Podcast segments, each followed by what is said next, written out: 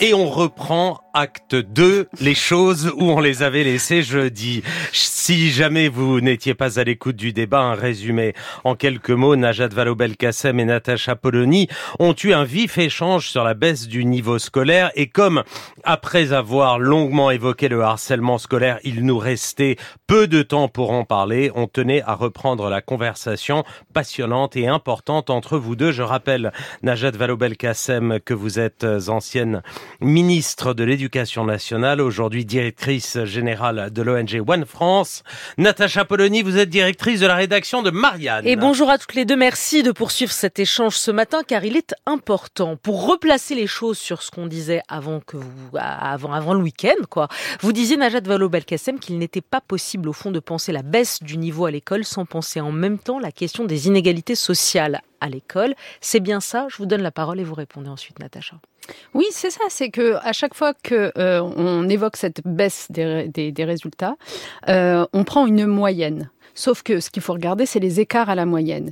Et les établissements qui concentrent le plus de difficultés sociales et dans lesquels on, laisse se concentrer les difficultés sociales et les difficultés scolaires tirent la moyenne vers le bas, euh, mettent en retard d'une certaine façon l'ensemble des élèves. Donc c'est un sujet qui ne concerne pas seulement les élèves en question, en difficultés sociales et en difficultés scolaires, mais l'ensemble de notre nation.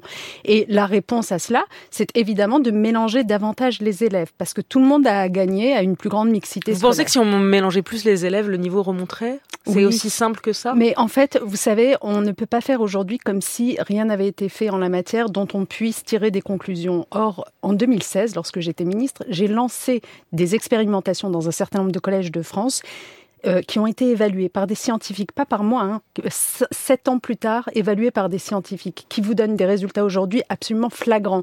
On a gagné en résultats académiques, mais on a gagné en climat scolaire, on a gagné en valeurs dans lesquelles se reconnaissent les élèves, ceux qui viennent de milieux aisés comme ceux qui viennent de milieux défavorisés. On a gagné en cohésion.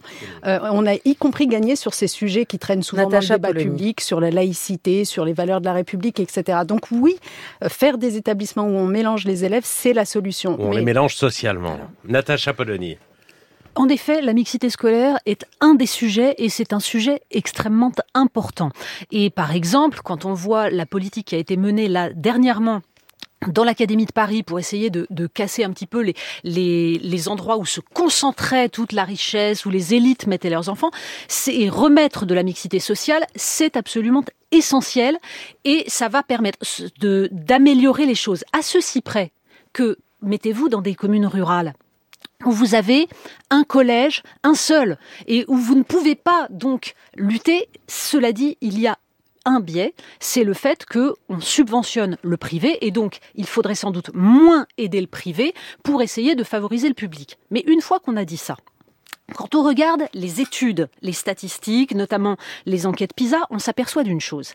C'est que ce qui est frappant dans l'évolution du niveau des élèves français, c'est le fait que vous avez toujours une espèce de petite élite, on va dire, scolaire, c'est-à-dire des gamins qui, ont, qui sont parmi les, les meilleurs et qui ont d'excellents résultats, qui a tendance à s'amenuiser, mais qui reste à peu près stable. Vous avez un gros d'élèves qui sont en très grande difficulté. Et ce qui est frappant, c'est que les élèves moyens sont en train de glisser vers le bas. C'est-à-dire que vous avez une démoyennisation Exactement d'ailleurs comme vous avez une démoyennisation de l'ensemble de la société, une fragilisation des classes moyennes. Et ça, ça n'est pas dû à l'absence de mixité. c'est dû à quoi C'est-à-dire, c'est dû aux méthodes d'apprentissage. D'ailleurs, je ne crois pas que des enfants de milieux défavorisés soient condamnés à ne pas savoir lire et compter. Ce n'est pas parce qu'ils sont pauvres qu'ils n'y arriveront pas. Donc, il y a des problèmes de concentration des difficultés, mais il y a des problèmes de méthode. Quand vous regardez très finement la façon dont on apprend à compter aux enfants. Si vous comparez des méthodes qui sont celles, par exemple les manuels qui sont utilisés actuellement par l'éducation nationale, et quand vous prenez les manuels, par exemple, du groupe de recherche interdisciplinaire sur les programmes, le GRIP, qui ce sont des, des instituteurs qui ont travaillé sur la progression, sur l'apprentissage des mathématiques, la manipulation d'objets. Début 19e siècle, déjà, on disait, les premiers chercheurs en pédagogie disaient que la manipulation d'objets était essentielle pour comprendre les mathématiques. On a abandonné ça à partir de la fin des années 1970. On n'a jamais rétabli ce genre de choses. Ça fragilise les élèves les plus défavorisés. Najat Vallaud-Belkacem, je rappelle que la dernière enquête Teams internationale affirme qu'en maths, les écoliers français sont les plus mauvais de l'Union européenne. Absolument, absolument. Et qu'on a beaucoup moins d'élèves excellents, y compris quand on va chercher dans l'excellence, que euh, nos partenaires. Mais en fait, pour l'instant, je suis relativement d'accord avec Natacha Polony. C'est-à-dire que euh, un, un, un des reproches qui est souvent fait à l'école trop rapidement et qui, soi-disant, explique la baisse de niveau, c'est de lui dire on n'a pas suffisamment d'heures de français, de maths. Euh. En fait, ça, c'est faux. Ça, c'est faux. Parce que quand on se compare, et il y a une très bonne publication de l'OCDE qui nous compare avec tous les grands pays de l'OCDE, on a en moyenne 38% du temps scolaire qui est consacré à l'écrit, à la lecture, euh, contre 25% dans les autres pays. Si on y rajoute les maths, on est à 57% du temps qui est consacré à ces matières fondamentales, euh, beaucoup plus que dans l'ensemble des pays. Donc en fait, c'est pas un problème de temps qui est consacré à ces matières fondamentales, c'est un problème de méthode. C'est pour ça que je dis, je suis d'accord avec elle pour le coup. Et c'est là qu'on aborde les vrais sujets de l'école et qu'il faut regarder, ce qu'on fait rarement, comment est organisée la scolarité des élèves? D'abord, leur journée. À quoi ressemble leur journée? À l'école primaire, je vous rappelle qu'ils ont cinq matinées par semaine, euh, quatre matinées par semaine, pardon, là où la plupart des pays euh, donnent cinq matinées par semaine à leurs élèves. C'est la fameuse, euh, les rythmes scolaires, vous vous souvenez, qu'on avait réformé parce qu'on apprend mieux le matin, que c'est pas bien de comprimer comme ça les journées, que ça fait des journées trop longues pour les élèves qui apprennent moins bien ce gouvernement, sitôt qu'il est arrivé au pouvoir, a démantelé la réforme des rythmes scolaires. Donc il a remis quatre jours par semaine, c'est-à-dire de mauvaises conditions d'apprentissage. Première chose. Deuxième chose, combien avons-nous d'élèves par classe, notamment à l'école primaire qui est la plus importante pour ces apprentissages dont on parle. On est en moyenne à 19,5 euh, élèves par classe contre 15,5 dans les autres pays de l'OCDE. Donc on en a trop pourquoi est-ce que ce gouvernement, une fois de plus, alors qu'il est confronté à une situation inédite de baisse de la démographie scolaire, je vous rappelle que sur l'ensemble de ce quinquennat, on va perdre 500 000 élèves, on aura 500 000 élèves en moins, pourquoi est-ce qu'il n'en profite pas pour réduire la taille des classes dans toutes les bah, écoles? Ils ont dédoublé les classes dans les, dédoublé, dédoublé dans 7% c'est le, seul truc qui, oui, pour le coup, on peut pas leur reprocher, c'est le seul dans truc fait. 7% des écoles Ils ont fait Parcoursup, ils ont fait... Euh, Alors, ce que, moi, ce que je voudrais essayer de comprendre, pardon de vous sortir. Mais ça veut dire, je veux dire, par exemple, l'école. Et là, je fais pas de politique. L'école a été euh, une des priorités d'Emmanuel Macron. Ils ont fait le dédoublement. Jean-Michel Blanquer, combien de fois on l'a reçu à ce micro-là, hein, qui nous a expliqué, qui a été quand même ministre pendant cinq ans, qui nous a expliqué mon, mon combat, c'est de faire remonter le niveau. Et vous allez voir ce que vous allez voir dans cinq ans, dans six ans, on va remonter le niveau. Et ben, on est six ou sept ans après et le niveau ne remonte pas. Et on entend les mêmes mots euh, dans. Et on entend les mêmes mots. La bouche de Gabriel ça, ça fait euh, 20 ans que je travaille sur les questions scolaires et j'entends les mêmes débats et les mêmes mots. Et je dois dire que tous les gouvernements de droite et de gauche ont mené la même politique, c'est-à-dire dans le discours les fondamentaux, c'est important, etc. Dans les faits, strictement rien. Si vous regardez la loi d'orientation sur l'école de 1989 de Lionel Jospin, puis celle de François Fillon de 2005, en fait, elles sont exactement dans la même logique et justement sur cette question de formation des enseignants et de méthodes d'apprentissage. Elles vont dans la même direction et elles ont été suivies par tous les ministres de l'Éducation nationale. Et c'est bien le problème, sachant que vous avez aujourd'hui des instituteurs, des professeurs des écoles qui n'ont pas été formés correctement aux méthodes d'apprentissage qui permettraient de faire progresser les élèves, notamment les élèves de milieux défavorisés. Regardez les méthodes de lecture. Pendant des années, on s'est empaillé, mmh. syllabique, global, etc.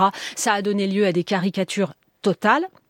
Il a fallu attendre que deux chercheuses en sociologie, euh, ce qui était euh, Sandrine Garcia et Anne-Claudine Ollet, produisent un livre pour montrer que les méthodes syllabiques fonctionnaient mieux, notamment et en particulier sur les élèves de milieux défavorisés. Alors elles expliquaient dans leur préface, attention, à hein, nous on n'est pas réactionnaires comme ceux qui prenaient ça avant, nous on est progressistes, mais quand même C'est ça qui marche. Mais alors pourquoi vous l'avez pas sujet Vous avez fini comme ça sur tous les sujets. Mais si, si on écoute Natacha Polony qui connaît quand même très bien ces sujets d'éducation, vous avez été ministre pendant 5 ans de l'éducation. Pourquoi vous l'avez pas vous avez pas changé la formation des profs? Parce qu'elle dit que c'est ça le Alors, merci beaucoup de poser cette question. Donc mot absolument crucial, formation des enseignants. En effet, parce que les, les, les élèves dont on parle sont des élèves qui ont changé, qui ont évolué avec le temps, qui vivent dans un monde qui ne ressemble plus à celui d'il y a 20 ans, hein, qui traînent derrière des écrans, qui ont une capacité d'attention et de concentration réduite, qui ont peut-être moins de discipline qu'autrefois.